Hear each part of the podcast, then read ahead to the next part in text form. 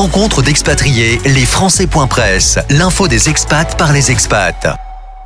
Mes invités pour les Français.press aujourd'hui, deux illustres invités, Jérôme Bonafont. Tout d'abord, bonjour Jérôme Bonafont. Bonjour, merci pour votre invitation.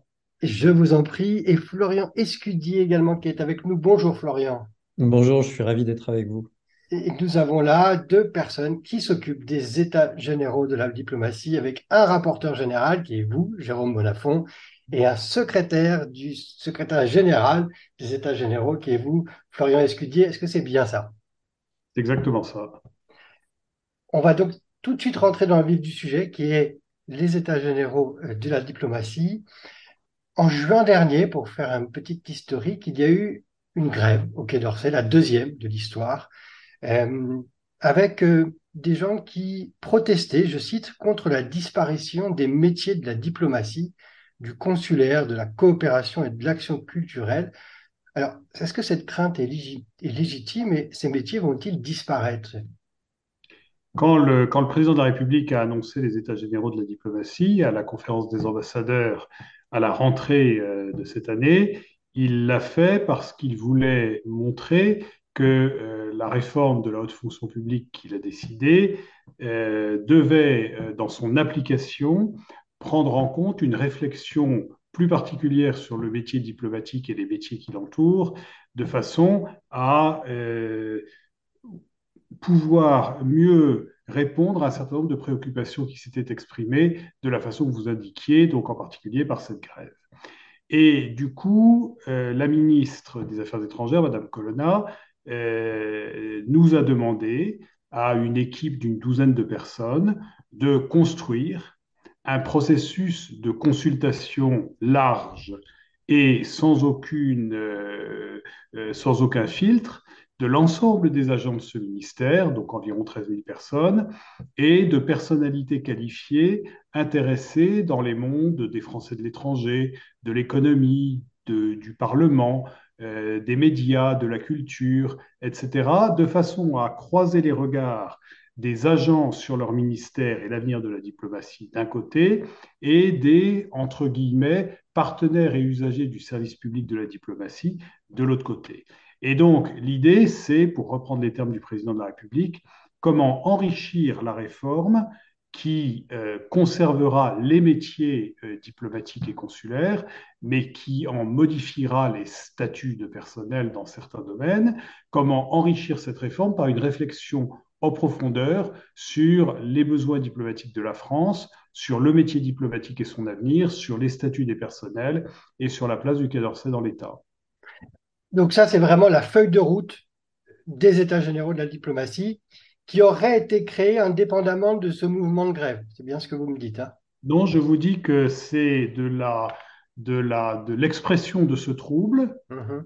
qui a coïncidé avec une demande d'un certain nombre d'organisations professionnelles euh, de ces États généraux c'est pour répondre à ce, à, cette, à ce trouble, à ce malaise, que le président de la République a décidé de reprendre la balle au bon et de lancer la, la, la, le, mouvement de ces États généraux de la diplomatie, dont il a confié la responsabilité à la ministre des Affaires étrangères, comme c'est naturel, qui a construit autour de Florian Escudier, moi-même et quelques collègues, euh, ces États généraux. Et Florian vous dira comment nous avons été, comment nous sommes organisés de façon à, à répondre à cette demande. eh ben, vous anticipez ma question, effectivement, Florian. Comment sont organisés ces États généraux? Il y a des groupes de travail, je crois. Euh, Monsieur Bonafont, Jérôme Bonafont, vous venez nous expliquer quels étaient les participants, euh, mais vous pouvez nous donner quelques exemples en fait de, de personnes qualifiées qui, qui sont là pour alimenter la réflexion? Absolument. Alors, comme l'a dit euh, l'ambassadeur Bonafont, euh, le point de départ de ces États généraux, c'est d'abord euh, l'expression d'une quête de sens de la part des agents. Qu'est-ce que être diplomate aujourd'hui? Et tout naturellement, nous avons d'abord cherché à mettre en place des procédures qui permettent aux agents de s'exprimer. Euh, donc, le, la première étape de ces états généraux, c'est donner l'occasion aux agents de prendre la parole. Ils le font dans des ateliers, des groupes de travail, Euh, ils le font aussi par écrit en répondant à un questionnaire ou en envoyant des contributions euh, sur les sujets euh, de leur choix. et quand je dis les agents, il s'agit non seulement des agents qui sont en poste à Paris, au siège du ministère, mais également dans l'ensemble du réseau diplomatique et consulaire à travers la planète. Et je dois dire que les nouvelles technologies de l'information et de la communication nous facilitent la tâche puisque nous pouvons quasiment organiser l'ensemble de nos travaux euh, en, avec une participation en temps réel euh, des uns et des autres. Le seul élément de complexité est celui de la gestion de fuseaux horaires, puisque vous imaginez qu'il est difficile de trouver des horaires pour ces, ces travaux qui, qui satisfassent absolument tout le monde autour du globe. Euh, mais euh, cet exercice n'est pas uniquement euh, limité à ces agents du ministère. Nous avons aussi à cœur euh, de prendre en compte une expertise qui vient de l'extérieur. Cette expertise, elle peut venir de gens qui ont travaillé sur les sujets que nous avons euh, à traiter ou qui, du fait de leur qualité, de leur fonction, euh, ont une habitude de travailler avec les diplomates et ont un regard à, à partager sur ce qu'ils voient du travail diplomatique. Il peut s'agir aussi des usagers euh, des services euh, publics qui sont euh, mis en œuvre par les, les, les, diplomates et les agents des consulats.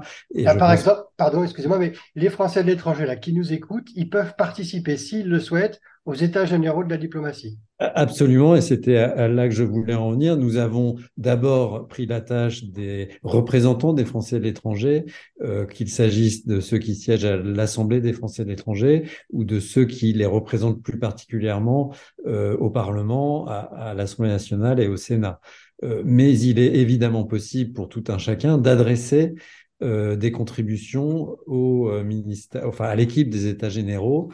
Et euh, je peux vous inviter d'ailleurs ou inviter vos auditeurs à, écrire à l'adresse état-généraux.meae diplomatie.gouv.fr donc état-généraux.meae diplomatie.gouv.fr pour partager euh, bah, toute euh, réflexion euh, sur la façon dont ils perçoivent le travail des diplomates sur le terrain ou ce qui pourrait changer, être amélioré.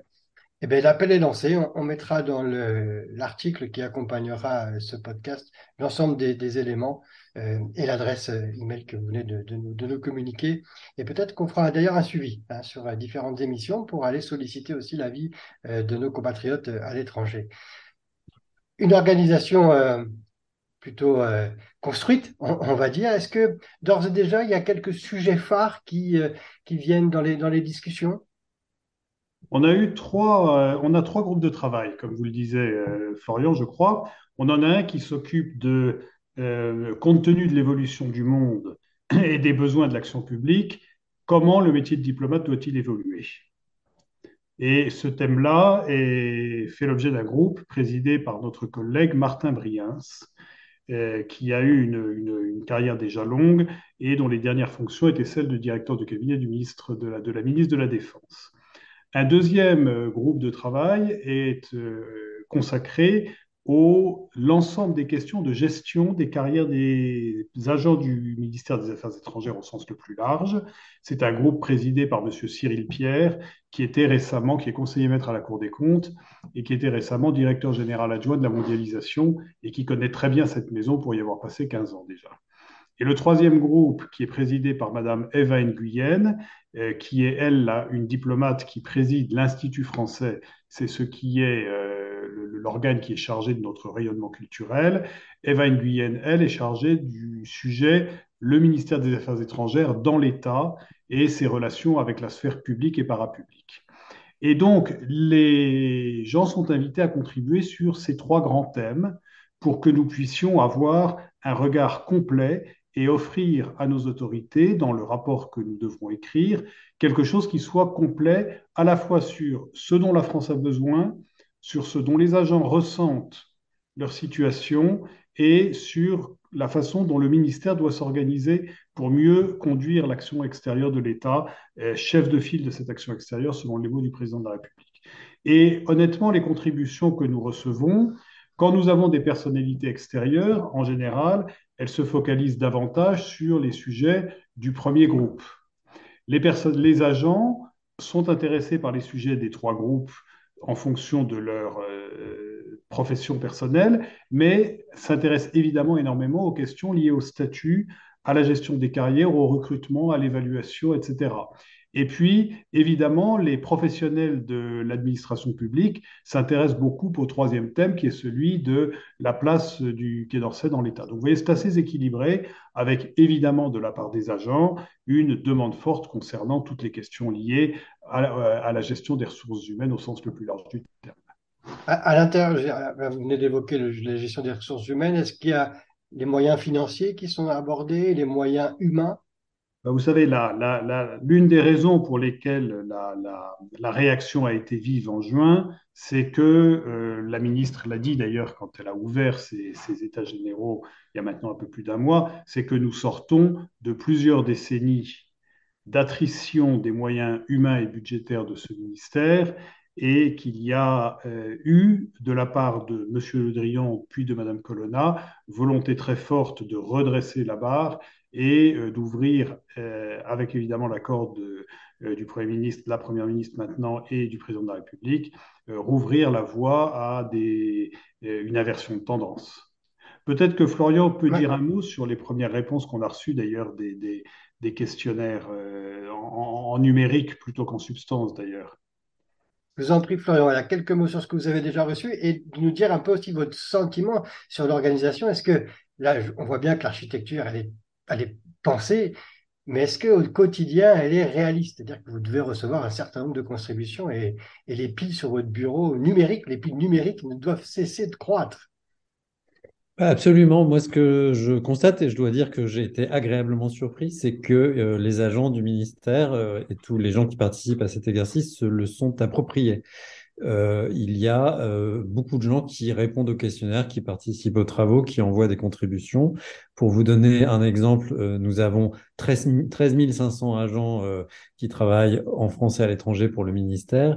Et euh, dix jours après la mise en ligne de notre questionnaire, nous avions déjà 2000 d'entre eux qui avaient commencé à répondre à ce questionnaire. Et ce n'est pas une mince affaire parce qu'il y a pas moins de 100 questions dans ce, dans ce questionnaire, y compris des questions ouvertes euh, qui permettent à chacun de détailler un peu ses doléances ou ses propositions.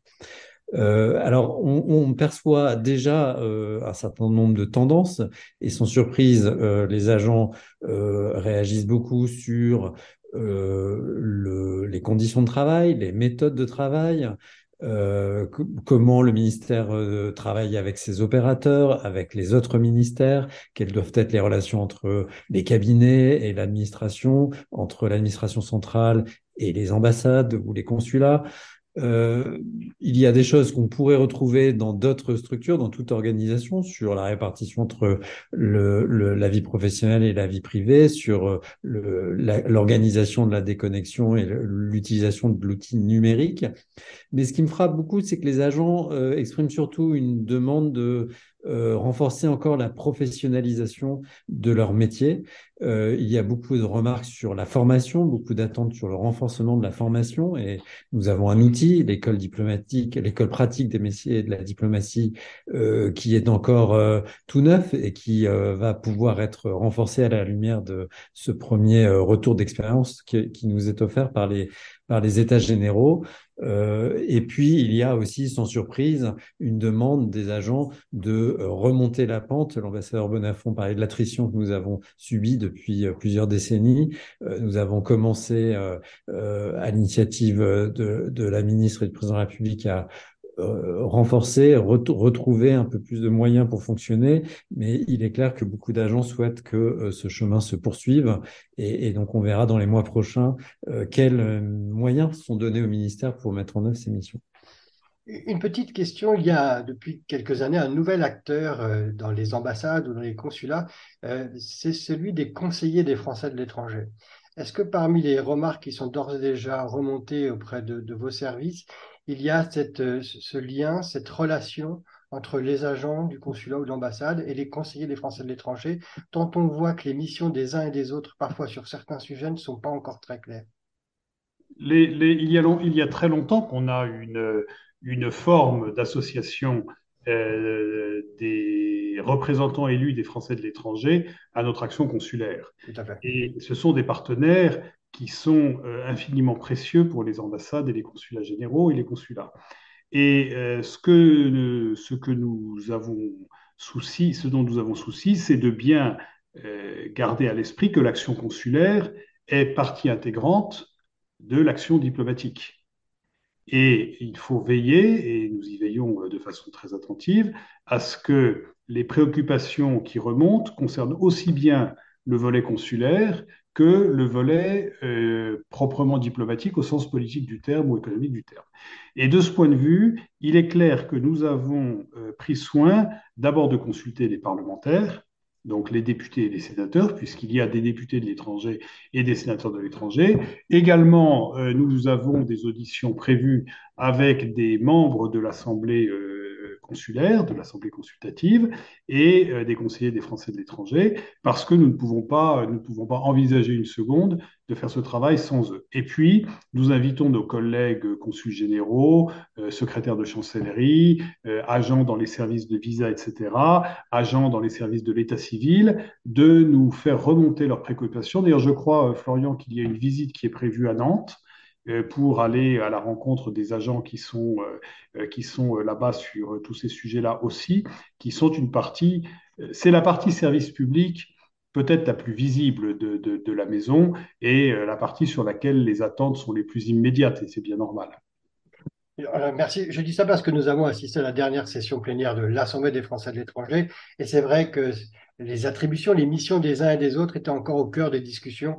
Et je pense qu'il faut peut-être que les élus profitent euh, des États généraux de la diplomatie pour euh, dialoguer davantage encore avec leurs consulats afin que bah, les règles soient les plus claires possibles parce que parfois on sent qu'il y a quelques, quelques frottements dans certains endroits alors que ça se passe très bien dans d'autres et c'est hmm. peut-être l'occasion de, de, pouvoir en parler.